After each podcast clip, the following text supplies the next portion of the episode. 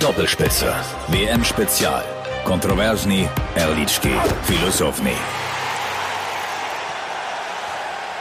Ja, was für ein Spiel gestern Abend in Sochi. Wahnsinn. Deutschland gewinnt in der 95. Minute erst durch einen Traumfreistoß von Toni Kroos mit 2 zu 1 gegen Schweden. Die Doppelspitze meldet sich nach diesem historischen Wahnsinn da gestern Abend. Mein Name ist Leon Ginzel und am Telefon begrüße ich einen, ich denke mal, auch noch leicht heißeren Kollegen Kevin Schulte. Grüß dich. Grüß dich, Leon. Hi. Wie geht's dir? Kurze Einstiegsfrage mental, also nach diesem Wahnsinn da gestern Abend. Also ich, ich äh, hatte eine sehr, sehr unruhige Nacht, aber irgendwie aus äh, positiven Gründen, weil ich irgendwie nicht so richtig in Schlaf gekommen bin, äh, habe ich mich dann noch mit, mit äh, diversen mathematischen Berechnungen des Gruppenausgangs beschäftigt. Da kommen wir auch äh, hinterher noch zu. Aber im Prinzip äh, grundsätzlich, also Wahnsinn. Ich habe es gestern, wie ich das immer bei wichtigen, bei ganz, ganz wichtigen, entscheidenden Spielen mache, alleine geguckt, zu Hause und habe dann natürlich hier die Prenzlauer Berger Altbauwohnung in Grund und Boden geschrien. Also es war wirklich äh, richtig geil und ich glaube, es äh, kann eine Initialzündung sein für die deutsche Mannschaft. Nichts anderes habe ich von dir erwartet, dass du den Prenzlauer Berg eigentlich in Gänze zusammenbrüllst. Äh, lass uns noch mal kurz eintauchen, bevor ich äh, auch noch mal kurz erzähle, wie es bei mir war und wir so ein bisschen äh, natürlich ins Spiel einsteigen. In diesem Moment, äh, als sich Toni Kroos die Pille da zurechtgelegt hat und man dachte, warum führen die den Freistoß noch kurz aus? Aber sie hatten einen genialen Plan. Marco Reus tippte an und dann schilderte Tom Bartels in der AD das Tor. Sie haben so viel an Standards gedüftet. Groß!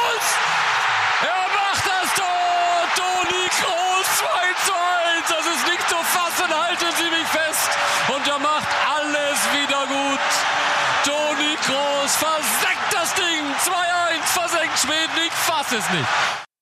Ja, er fasst es nicht, der Tom Bartels. Ich frage mich, ob ihn wirklich jemand festgehalten hat. Vielleicht so ein russischer Bodyguard auf der Tribüne.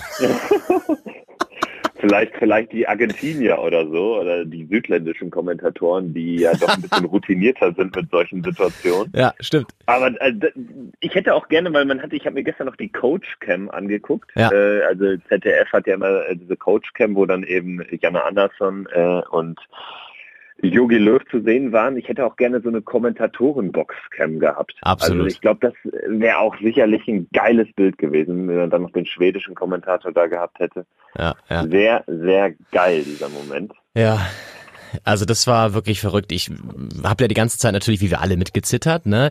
Ich habe geguckt in Moabit, ähm, ZKU, so ein alter Güterbahnhof, da haben die auch ein Public Viewing aufgebaut, ganz cool gemacht, mit so mehreren Bildschirmen auch draußen. Äh, das war bei dem Wetter gestern natürlich ein bisschen grenzwertig, aber hat alles gepasst. Und ähm, waren echt viele Leute da. Die Stimmung war eigentlich auch gut, aber natürlich, je länger es eins zu eins stand, desto zittriger wurde alles. Ne? Und du hast richtig gemerkt, dass viele Leute auch schon gesagt haben, oh ja, das wird alles nichts mehr. Ähm, ich habe schon noch dran geglaubt. Ich habe auch immer gesagt, Leute, jetzt nochmal anfeuern hier, da geht noch was. Ähm, dann kam diese gelb-rote noch für Boateng, da werden wir gleich alles noch in ordentlich reingehen. Aber dann eben dieser Freistoß. Und ich klopfe noch meinem äh, Nachbar äh, auf, der, auf die Schulter und sage, Junge, komm jetzt eine letzte Chance noch. Habe ich noch irgendwie gepusht, ja, weil ich dachte, äh, was bleibt dir anders übrig? Das Ding muss jetzt ja irgendwie natürlich reingehen, wenn das irgendwie noch was werden soll mit dem Sieg. Und dann sehe ich, wie Reus da steht und groß. Was machen die denn jetzt da? Äh, was soll das werden? Gerade aus dem Winkel kannst du ja normalerweise eigentlich eher schlecht direkt raufschießen, ne? Beziehungsweise auch so indirekt. Das war ja auch schon waghalsig. Ey, und dann sehe ich nur, wie dieser Ball angetippt wird und wie groß ihn reinschlänzt und ich dachte, ich habe es nur noch im, äh, im Netz zappeln sehen und da weiß ich gar nichts mehr. Danach stand ich auf der Bierbank und habe das, wirklich das Ding da zusammengebrüllt. Wie alle natürlich um mich rum. Ey, aber das war Ekstase pur einfach unfassbar. Es war so geil, weil einfach so viel Erleichterung auch im Spiel war, so viele, so viele äh, Druck auch ab, wie das auch bei den Spielern gesehen, ähm, so viel Druck abfiel, weil die echt ein gutes Spiel gezeigt haben. Ja, und dann äh, ballern sie natürlich so spät erst das Tor rein, aber umso geiler irgendwie diese Dramaturgie. Ich weiß nicht, wie hast du es erlebt? Du hast schon kurz angedeutet, du hast den Prenzlauer Berg ähm, mit deiner Stimme erfreut, aber wie, wie saßt du vom Fernsehen? Ich muss mir das vorstellen. Saßt du auf dem Sofa, lagst du auf dem Boden? Erzähl mal. Ja, also ich, ich bin dann immer, ich stehe dann immer auf wenn jetzt so, so ein Freistoß ist, letzte, letzte Chance, äh, wir brauchen ein Tor. Ich gehe dann immer wie so ein Tiger im, im Tigerkäfig äh, durch mein Zimmer und ähm, ich murmel dann nur so ein bisschen in mich hinein. Und ich habe mich so ein bisschen erinnert gefühlt an äh, das, das äh, legendäre Relegationstor von Igor de Camargo für Borussia Mönchengladbach gegen Bochum. Aber um bei der deutschen Nationalmannschaft äh, äh zu, zu bleiben, habe ich mich auch erinnert an 2006, zweites Gruppenspiel gegen Polen, als Odonkor da nochmal reinflankte und äh, Olli Neuville den Ball da so reingestochen hat ins Netz der Polen. Fand ich eine ähnliche Situation. Damals hätte man zwar nicht ausscheiden können, aber die Stimmung war doch jetzt nicht so toll, nachdem man da gegen Costa Rica so Probleme hatte.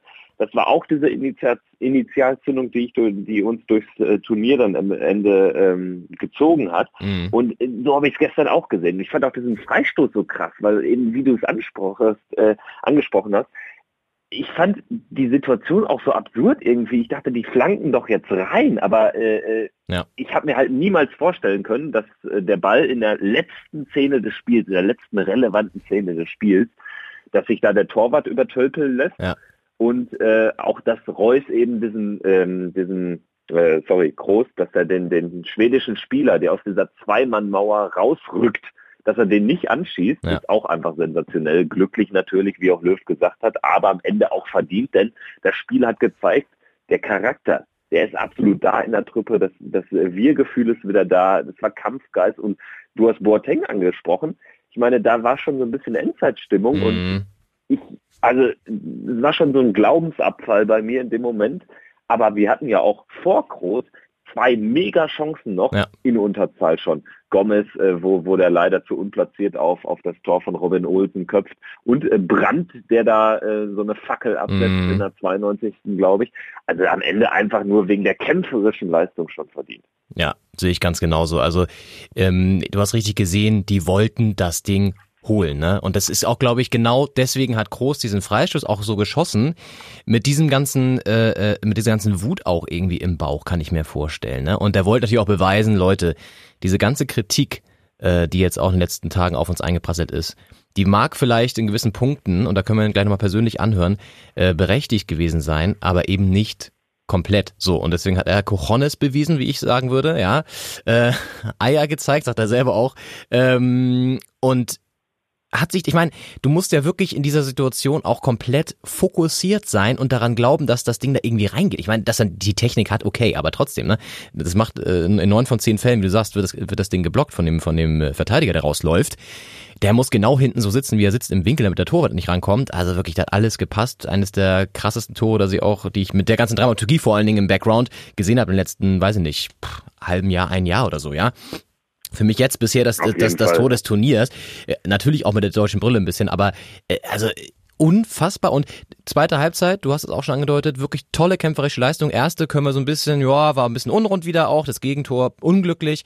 Neuer auch für meinen Begriffe trotz, sehr stark gehalten. Start. Ja, richtig. Da war die erste Viertelstunde war super. Ne? Draxler auch mit einer tollen Chance, ähm, Reus sich gut eingeführt und so. Und dann hast du die zweite Halbzeit, wo zum Glück, ich glaube, das war wirklich auch so ein bisschen der Gamechanger, das frühe Torfeld, ne? Ähm, geil auch, also du hast auch wirklich gesehen, wenn Werner nicht im Zentrum gebunden ist, als einzige Spitze, ist der viel freier über außen. Das fand ich richtig geil zu sehen, dass Gomez dann ihm so ein bisschen auch den Druck genommen hat. Absolut, also äh, Werner, ich habe mir äh, ähm, auch mal so, so, ein, so ein kleines Fazit zusammengebastelt hier so an den Spielern. So, und für mich der Stichpunkt bei Werner ist da, den ich mir notiert habe. Ähm, auf links deutlich mehr zur Geltung gekommen, deutlich besser, weil er irgendwie so Tiefe generieren konnte und nicht in nicht vorhandene Tiefe reinspritzen kann. Also für mich äh, war das dann auch nochmal so eine Initialzündung, diese, diese ähm, Umstellung der Position, dieses Ruschieren dann zur zweiten Halbzeit, weil wir wirklich dann nochmal in, in, äh, in tiefe Läufe reinkamen und Werner hat wirklich äh, ja, da einiges äh, auf sich gezogen und einige äh, Abschlusssituationen kreiert. Also äh, man, du, du hast es angesprochen, das 1-1 in dem Zeitpunkt natürlich auch super, mhm. aber die haben danach auch weitergemacht. Ja. Ja. Und Schweden ist ja nicht mehr hinten rausgekommen, zeitweise. Ja, ja das sowieso. Ich meine, haben ja dann irgendwie wie beim Handball so um, um den äh, 9-Meter-Kreis, äh, 7-Meter-Kreis da gespielt, so, so sah es ja fast aus. Äh, und, und klar, dann hast du manchmal so ein bisschen das vermisst, dass irgendwie nochmal ein zwingenderer Ball reingespielt wird, dann wurde nochmal quergelegt. Aber ich glaube, das ist auch total schwierig, wenn da gefühlt die ganze schwedische Mannschaft im Strafraum steht, da musst du doch erstmal die Lücken finden. Ne?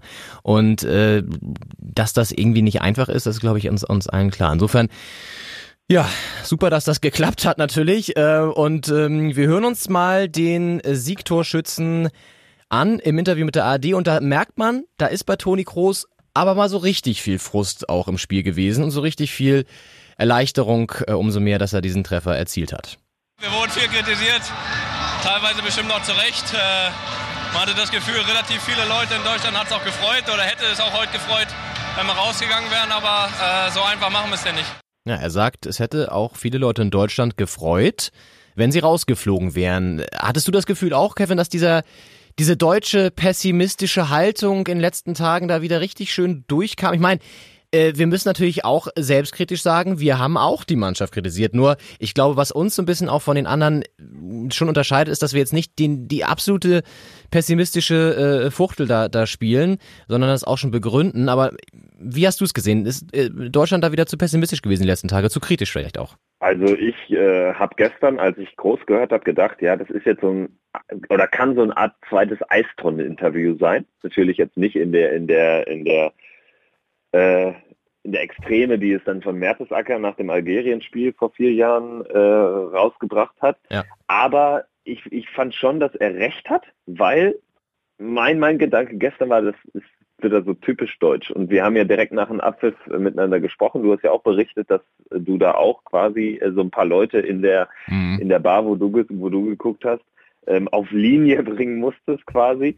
Ähm, weil ich finde, wenn man die Chance noch hat, dann musst du daran glauben. Und am Ende ist dann Kritik auch immer berechtigt und die bringen wir ja auch. Also man ja. kann jetzt auch nicht sagen, ähm, äh, äh, es gab keine Kritik. Natürlich gab es die und die ist äh, ähm, auch, auch angekommen, glaube ich, äh, zu, zu gewissen Punkten. Aber ich finde, es sollte sich dann eher schon um Sportliche drehen.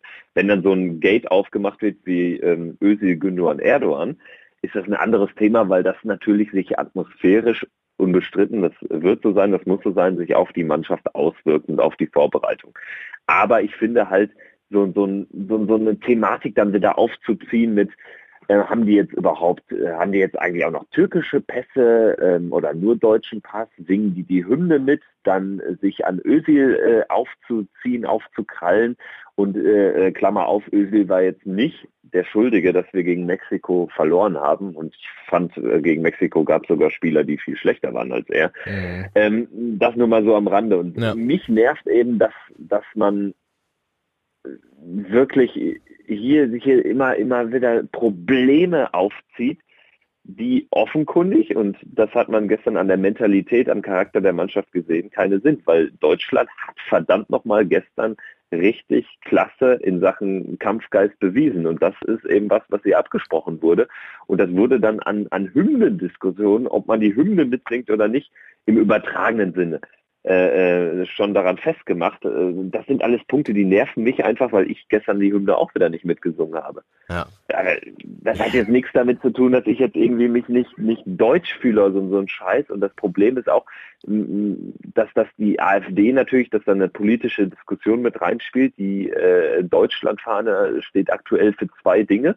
Äh, A, äh, die, die AfD sieht es als Merkmal für ihren Patriotismus äh, ich bin auch äh, patriotistisch, wenn ich Deutschland gucke und äh, ich glaube, dass das fast das ganze Land ist es so. Ähm, nur dann steht eben die Deutschlandfahne auch für, für Feier, Jubel und für Fußball vielleicht auch. Ähm, aber, aber da dann immer, immer so Diskussionen aufzumachen, ähm, wie, es um Ösel geht und so etc. pp, finde ich, finde ich völlig verfehlt. Und äh, meiner Meinung nach haben sich dann auch viele ähm, über die Ösel-Ausbotung gefreut äh, unter dem Gesichtspunkt, ja, der singt die Hymne nicht mit, der ist eh nicht deutsch und bla bla bla. Also ich finde einfach, äh, äh, Löw hat gestern aufstellungstaktisch gesehen einfach einen richtigen Job gemacht, wie man am Ende erkennen musste. Und äh, da, da hätte es Özil auch nichts gebracht, wenn er jetzt äh, diese schlechte Form, die er aktuell hat, unbestritten, wenn er irgendwie die Fotos mit Erdogan nicht gemacht hat. Also ich finde es äh, völlig, völlig überzogen und fand es gut, dass Groß klare Kante gezeigt hat. Ja, ähm, wow, das war ein Monolog. Äh, da muss ich jetzt erstmal wieder mich sortieren hier. Ähm, nee, aber was mir so auf den Sack geht, das habe ich gestern auch wieder gemerkt beim, beim äh, Zusammenschauen ähm, da in dieser in der Location.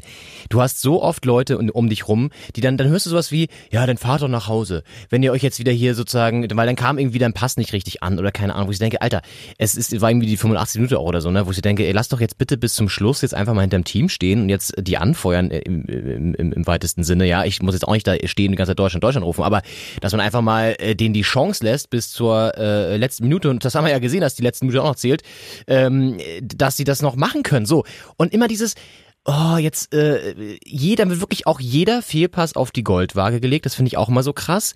Und du darfst vor allem beim Toni Kroos, darfst du nicht vergessen, das finde ich so hart aktuell, was der schon für das Team geleistet hat. Nicht nur bei der WM äh, in Brasilien, sondern generell, was der für ein Pensum abspult. Das ist ja auch krass. Ich meine, A, was der, wie viele Pässe der spielt, wie viele davon in der Regel ankommen, nämlich über 90 Prozent, was der bei Real Madrid geleistet hat, ja, schon wieder die Champions League gewonnen, auch maßgeblich daran beteiligt gewesen. Und jetzt hat er mal zwei schwache Spiele. Mein Gott, das ist ein Mensch. Das ist jetzt keine Maschine. Und dass der auch mal schwache Spiele zeigt, okay, Klammer auf, ungünstig, wenn das zur WM ist, Klammer zu, dann ist es aber nun mal so und dann muss man auch mal äh, damit fair sein, damit umgehen können. So, und er hat gestern natürlich eine krasse Antwort geliefert mit dem Freistoß und ich glaube, jetzt verstummen seit die Kritiker da auch erstmal wieder, ja. Und natürlich kannst du sagen, okay, warum spielt Antoni Groß mit der Erfahrung so einen Fehlpass da vor dem Gegentor? Ja, mein Gott, das kann einfach mal passieren. Es ist doch auch nicht so, ich meine, das haben wir doch alle mal gehabt, dass wir äh, äh, generell Fehler machen, wo man sich sagt, oh Gott, wie konnte das jetzt passieren und wo man auch eigentlich weiß, es würde mir normalerweise nie passieren, ja. Zum Beispiel Portemonnaie vergessen, ich gestern. Oh, so, aber äh, nein, was ich sagen möchte, es ist halt so, ähm, ich finde es so, so, das ist dieses, was du auch sagst, dieses typisch Deutsche, ne? Dann läuft es einmal schlecht, wird gleich alles in den Dreck gezogen. Und ähm, Natürlich haben auch wir gesagt nach dem Mexiko-Spiel, da muss sich einiges ändern. Aber wir haben auch gesagt, wenn, wenn, sie, wenn sie die Antwort zeigen auf dem Platz gegen Schweden, und das haben sie, dann ist ja auch alles wieder in Anführungszeichen äh, äh, erstmal okay. Ich meine, wir müssen jetzt auch mal fair bleiben und sagen, es war jetzt ein Spiel. Nur so ein Turnaround nach Rückstand zurückgekommen, in Unterzahl. Mit der Leistung auch, mit der spielerischen Leistung, mal abgesehen von der Mentalität, kann das wirklich so ein, ja, Eiston-Moment, ähm, wenn man das auch mit dem Interview einbezieht von Groß sein und auch einfach so, so eine Art Kick sein, äh, dass so ein Team jetzt nochmal pusht, ne? Und ähm, wir hören nochmal kurz rein, weil ich das auch ansprach, ähm, mit, mit Groß der Fehlpass, der wurde ja nochmal ähm, kritisch analysiert in der ARD. Da hat Gerd Delling nochmal nachgefragt, ähm, was da los war. Und äh, Toni hat Folgendes gesagt. Aber was heißt, was ist los? Äh, natürlich geht das erste Tor auf meine Kappe, das ist, das ist keine Frage. Aber wenn du im Spiel 400 Pässe spielst, dann sind halt auch mal zwei nicht. Und dann, wenn einer zum Tor fällt, ist es blöd. Gut, äh, du musst dann eben auch die Eier haben, die zweite Halbzeit dann, dann so zu spielen nach so einem Fehler. Aber das sehen dann wieder die wenigsten. Ja, er sagt, Du musst halt die Eier haben, dann nach so einem Fehler auch so eine zweite Halbzeit zu spielen und das sehen dann die wenigsten. Glaubst du das auch? Ähm, absolut. Also ähm, er hat insofern äh, recht ähm, mit seinen, er hat ja gesagt, mit den, mit den 400 Pässen, dass er 400 Pässe spielt und äh, zwei eben nicht angekommen sind. Das waren wichtige Dinge, hast du auch schon angesprochen. Das ist auch richtig. Er hat eine 93 Prozent Passquote. Das ist Wahnsinn. Das ist mega stark. Leider eben grundsätzlich die Mannschaft, das zeigt dann dieser, dieser eine Pass, der dann zum 0-1 geführt hat, den man aber dann auch noch irgendwann diesen Fehlpass ja dann noch äh, löschen kann, indem man das dann einfach in der Rückwärtsbewegung besser verteidigt. Und da waren sie zu sorglos. Wenn man da einfach nur in diesen zehn Sekunden nach dem Ballverlust auf Groß achtet, ist das eigentlich exemplarisch, weil er eigentlich nur noch mitläuft und kein, kein, kein äh, kontrolliertes Rückwärtsbewegen da zu sehen ist. Ähm, aber ansonsten, also klar, haarsträubender Ballverlust, er macht am Ende das Tor, hat auch generell für mich, hat groß an Profil gewonnen. Ähm, das zeigt diese Aussage nach dem Brasilien-Testspiel, als er ja da ähm, einige Spieler aus der 1B-Reihe der Nationalmannschaft, will ich mal sagen, offenkundig kritisiert hat. Und das zeigt eben auch die Aussage gestern. Und das kann auch nur gut sein für so eine Führungsstruktur innerhalb der Mannschaft, innerhalb des Turniers. Ja, absolut. Gut, dann lass uns das Spiel vielleicht noch so abschließen, dass wir die anderen Spieler noch einmal kurz durchgehen. Für ja. mich, für mich wirklich gestern mit einer ganz, ganz starken Leistung. Marco Reus, klar, erstes Tor seit drei Jahren.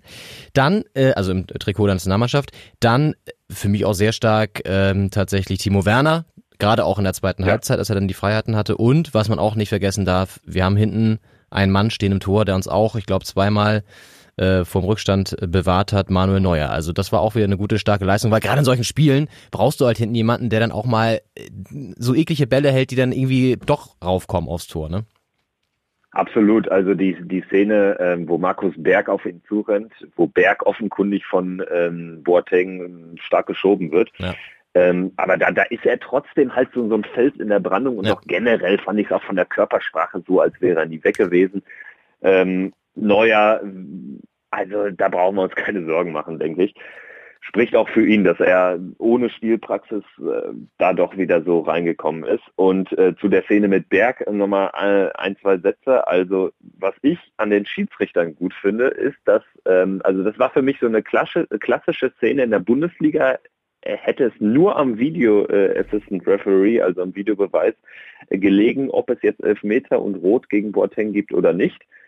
Und jetzt ist aber offensichtlich im gesamten ähm, Verbund unter den Schiris bei der WM die Maßgabe, es wird nur bei klaren Fehlentscheidungen ähm, der Videobeweis zu Rate gezogen. Und mhm. das fand ich exemplarisch, weil für mich, und da sehe ich sogar die, die Szene äh, kurz vor Schluss Serbien-Schweiz, als Mitrovic umgerissen wird, aber eben auch hakelt. Und genauso was gestern, nicht ganz so krass, aber ich fand, es war eben keine 100% falsche Entscheidung, das laufen zu lassen. Und deswegen auch das das ziemlich gut gemacht vom Schiri, das muss auch mal gesagt sein.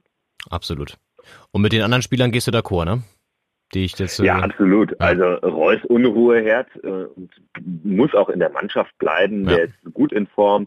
Dann äh, finde Boateng, habe ich gerade kurz angesprochen, ist ein bisschen zu sorglos agierter. Mhm. Ähm, Vielleicht ist da auch diese mangelnde Spielpraxis am Ende der Saison mit, mit der Verletzung nochmal ja. rausgekommen zu sein. Generell in den letzten Jahren eben auch nicht viele Länderspiele gemacht, immer wieder durch Verletzungen zurückgeworfen. Ja. Vielleicht spielt das da eine Rolle. Ja. Ähm, dadurch finde ich, hat man auch gemerkt, dass es für einen Rüdiger schwer ist, an Sicherheit zu gewinnen. Er hat ja diesen Riesenbox, der dann mhm. zur Bergchance äh, geführt hat, fabriziert. Ja, und dadurch entsteht eben ja, so ein Problem für Kimmich und Hector, die eben dadurch, dass es so ein bisschen unrund läuft in der Zentrale, ähm, den Rücken auch nicht frei haben, um konsequent auch nach vor, vorne zu schieben. Und dann gibt's halt immer wieder diese Fehl, Fehlpässe da. Ähm, wir können ja zu, zur Zentrale nochmal kurz, ähm, wie hast du Rudi gesehen? Der hat ja, ja Christoph Kramer-like WM-Auftritt gehabt mit seinem Ausnocken dann, aber hat bis dahin für mich ganz gut für Stabilität gesorgt. Ja, ich habe tatsächlich auch nur eine Szene bei ihm im Kopf, wie der Schuh gegen seine äh, Nase ballert. das ist auch ein heftiges Bild, ey Sünde. Äh, gute Besserung äh, nach Russland an dieser Stelle an Sebastian Rudi. Nein, also ich, ich habe ihn auch als stabilisierenden Faktor entdeckt, nur äh, äh, bemerkt. Aber ich glaube, Gut, ist jetzt eh die Frage, wie, wie, wie, wie er jetzt ähm, auch wieder fit wird oder nicht. Mal sehen, ob er dann überhaupt spielen kann. Aber äh, er ist natürlich, ja, ein solider Spieler, der es äh, versteht, aber auch als Anspielstation da zu sein, der auch gut die Bälle verteilt. Was er halt nicht ist, einer, der auch mal äh, einen geilen Pass sozusagen in die Schnittstelle spielen kann, ne? Sondern er ist halt eher jemand, der so ein bisschen das Ganze noch absichern kann und, und ähm, so ein grundsolider ja, äh, äh, Spieler da auf der Acht ist. Was ja auch okay ist, was du vielleicht auch brauchst sogar in dem, in dem in Team. Kann ja sein. Genau, ist die defensive Variante. Also ich glaube, er käme an Kedira nicht vorbei, wenn der seine Form hätte. Die hat er mhm. allerdings nicht. Und ich glaube, Gündogan, das hat man dann auch gemerkt, der ja dann zwangsläufig rein musste. War auch schwach, ne? Ähm, ja, also man hat irgendwie gemerkt, fand ich, dass äh, der, der so hoch gestanden hat und dadurch gab es keine Absicherung, mhm. also äh, bei Ballverlusten und das hat Rudi, finde ich, besser gemacht. Ja. Und deshalb ist für mich zum Beispiel auch ein Goretzka aktuell auf der Position keine Option, weil er zu offensiv denkt und das sieht Löw ja, glaube ich, generell so und mhm. setzt ihn ja generell schon mal vorne auf dieser Dreierlinie ein, ja. also nicht auf der sechs respektive acht. Ja ja, das, das wären so die wichtigsten Personalien. Ich habe ja vielleicht noch äh, Gomez in Erinnerung, der sicherlich auch noch wichtig werden kann im Turnier. Ja. Ähm, ist auch in Unruhe her. Vielleicht kann man gegen Südkorea, die auch kommen müssen, ähm, generell vielleicht auch mal mit zwei Spitzen beginnen, wäre vielleicht eine Option. Also wenn man Werner denn generell vielleicht auf links rauszieht und Gomez von da reinstellt, kann ich mir auch vorstellen, gegen so eine Mannschaft, die ja auch klein gewachsen ist mit den, mit den Verteidigern. Da kann er sich vielleicht auch nochmal behaupten. Ja, und da sind wir schon beim Thema Südkorea. Das ist natürlich jetzt das alles entscheidende Spiel. Die Konstellation ist ziemlich verrückt. Also wir haben jetzt ja aktuell den Tabellenstand, lass mich nicht lügen, Mexiko hat ähm, sechs Punkte, ne? Mhm. Deutschland durch den Sieg jetzt drei, punktgleich mit den Schweden, die auch drei haben. Und ähm, wir haben hinten dann die Südkoreaner mit null Punkten. So. Und jetzt hast du schon mal ein bisschen geknobelt, wie es ausgehen könnte. Und da kommt es auf sehr viele Feinheiten an, ähm, unter anderem das Torverhältnis, aber, und das ist das Verrückte, es kommt sogar auf die erhaltenen gelben Karten an, also sprich die Fairplay-Wertung. Aber auch da ist man sich nicht ganz sicher. Gib uns mal einen Einblick in die Debatte, die auch online geführt wird. Wie kann Deutschland weiterkommen? Ja, also ich muss es eingangs sagen, es gibt tatsächlich einen Fall, wo, wo ähm, ja, sich alle Sportjournalisten und äh, großen Medienhäuser auf der ganzen Welt, also da hat sich sogar die ESP, äh, ESPN aus den USA eingemischt, uneinig sind. Und ähm, das ist folgendes Szenario. Deutschland gewinnt 1 zu 0 gegen Südkorea, nicht unrealistisch. Schweden muss auch äh, jetzt, nachdem sie gestern da den, den, den Punkt aus der Hand gegeben haben, muss natürlich auch kommen. Gewinnt gegen Mexiko, auch mit 1 zu 0. Also Deutschland gewinnt 1-0, Schweden gewinnt 1-0. Dann haben wir den äh, wirklich sehr lustigen Fall, dass Deutschland, Schweden und Mexiko alle drei sechs Punkte haben und alle drei auch 3 zu 2 Tore insgesamt. So, dann müsste, ähm, müssten die Spiele gegen Südkorea rausgerechnet werden. Also so ein, so ein Dreiervergleich müsste erstellt werden aus Deutschland, Schweden, Mexiko, nur aus den drei Spielen mhm. ähm, ohne Beteiligung ja. von Südkorea. Genau, ja, genau. Ja. Und äh, da hätte Deutschland dann, wenn wir es durchgehen, 2 zu 1 gegen Schweden, 0 zu 1 gegen Mexiko, ein Torverhältnis von 2 zu 2 bei drei Punkten. Schweden hätte 0, äh, gestern 1 zu 2 verloren gegen Deutschland, plus dann eben den eventuellen 1 zu 0 Sieg gegen Mexiko, hätte ebenfalls drei Punkte, 2 zu 2 Tore. Mexiko aber hätte auch drei Punkte, so viel ist klar, aber hätte eben nur 1 zu 1 Tore, hätte dann die weniger erzielten Treffer und wäre tatsächlich raus, trotz zwei Auftaktsiegen. Und dann äh, äh, gibt es ja noch die Frage, die vielleicht auch nicht unentscheidend sein kann für den Turnierverlauf. Wer wird Gruppenerster? Falls man äh, da Brasilien, wenn, wenn die Erster werden, entgehen möchte, muss man natürlich auch die Gruppe gewinnen. Mhm. Und da wären ja dann Deutschland und Schweden wiederum gleich auf. Und da ist jetzt die große Krux zwei Möglichkeiten. Das geht eben aus den Regularien nicht wirklich her hervor. Also es gibt diesen, diesen, klaren, eindeutigen Fall da nicht, der ist ja nicht vermerkt und deshalb gibt es ein bisschen Interpretationsspielraum, so möchte ich es mal nennen. Ähm, für den Fall, dass dann der direkte Vergleich nochmal herangezogen wird, nur zwischen Deutschland und Schweden, hätte Deutschland natürlich den Gruppensieg in der Tasche. Aber und dafür gibt es auch Argumente, finde ich, ähm, dass, weil, weil eben äh, als, als äh, einer der letzten Punkte bei Punktgleichheit im, im FIFA, im FIFA-Regelwerk angefügt ist, dass es eben einen Dreiervergleich gibt und da dann entscheidend äh, ist, sofern äh, es am Ende da immer noch Unklarheiten gibt, wie die Fair-Play-Wertung aussieht. Das heißt, äh, da wäre dann Schweden aktuell vorne, weil die nur dreimal gelb kassiert haben. Das sind drei Punkte. Deutschland hat zweimal gelb, aber einmal gelb-rot. Das gibt zwei Punkte plus drei Punkte für gelb-rot. Boateng sind insgesamt fünf. Dass man dann am Ende wegen der Fair-Play-Wertung vielleicht auf Platz zwei landet. Also das ist irgendwie unklar. Man, ich weiß nicht, was, was in dem Fall dann, dann da zählt. Und da mhm. gibt es jetzt verschiedene Meinungen mehrheitlich die deutsche Presse, äh, generell die Presse äh, hat sich auf die, auf die Nummer mit ähm, direktem Vergleich dann eingeschossen. Aber ich finde auch, es gibt Argumente für ähm, die andere Variante. Und grundsätzlich auch es gibt auch so zum Beispiel das Szenario, dass wenn es wirklich um, um Fairplay-Wertung geht, dass am Ende dann auch äh, da nochmal äh, ein Putt ist und dann müsste ja sogar das Los entscheiden, ob jemand weiterkommt oder Gruppenerster oder Gruppenzweiter wird. Also äh, da ist einiges drin in dieser WM-Gruppe. Das klingt einigermaßen heikel äh, und am Ende wird es wahrscheinlich so sein, dass es alles gar nicht eintritt, sondern dass irgendwie, weiß nicht, Mexiko Richtig. gewinnt 3-0 und wir gewinnen auch 2-0, keine Ahnung. Aber zumal, dann, zumal eins, eins ganz kurz, ja. sofern wir mit mehr als einem Torunterschied gewinnen, sind wir auf jeden Fall weiter. Richtig. Da kann das äh, andere Spiel ausgehen, wie es will. Ganz genau. Also wir brauchen auf jeden Fall zwei Tore Abstand zu Südkorea. Ähm, gut, das ist natürlich auch nicht einfach so gemacht. Auch wenn die Südkoreaner bisher ihre Spiele verloren haben, müssen wir da auch erstmal zwei Tore schießen. Also das bleibt ja. spannend. Mittwoch geht äh, das Ganze dann in die auf die Zielgeraden in Kasan. Ich glaube, Anpfiff ist sogar schon um 16 Uhr in dem Fall. Also echt Früh. Richtig, genau. Frühes Spiel. Ja, frühes Spiel. Alle Leute, die im Büro noch abhängen, kotzen richtig ab. Ähm, vielleicht hat der Chef ja ein Einsehen und macht das Spiel da an. Da gibt's ja auch immer spezielle Regeln. Ähm, ich versuche auf jeden Fall zu sehen. Ich weiß noch gar nicht, wie ich da arbeite. Das muss ich nochmal nachgucken. Das ist ja dramatisch. Ähm, ja, so oder so wird das, glaube ich, ein ziemlich geiles Spiel, weil es auch wieder da natürlich, ja, da ist der Nervenkiste natürlich auch wieder da und dann geht's in die K.O.-Spiele, hoffentlich mit deutscher Beteiligung. Vielleicht ja schon gegen den ja, Brasilien. Ähm, und äh, vielleicht gibt es da die Revanche für das 7-1 aus brasilianischer Sicht oder ein neues 7 zu 1, wer weiß.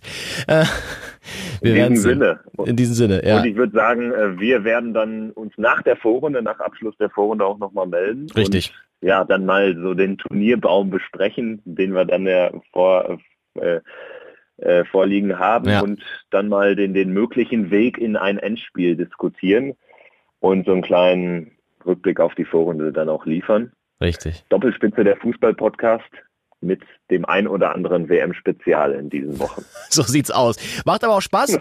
Und in diesem Sinne, äh, ich leg mich jetzt noch mal ins Bett, weil ich habe nicht so viel geschlafen heute. Ähm, du ja ein bisschen noch, aber auch nicht so richtig ruhig. Ich glaube, wir hocken uns beide einfach aufs Sofa, gucken ein bisschen WM. Also, ähm, ihr macht's vielleicht auch, hört ein bisschen rein. Und äh, wir freuen uns über jeden Kommentar, jeden Like und äh, Bewertung bei iTunes, wo auch immer ihr uns hört. Und sagen Tschüss, ciao, ciao. Macht's gut. Ciao. Doppelspitze. WM Spezial. Kontroversni, Erlički, Filosofni.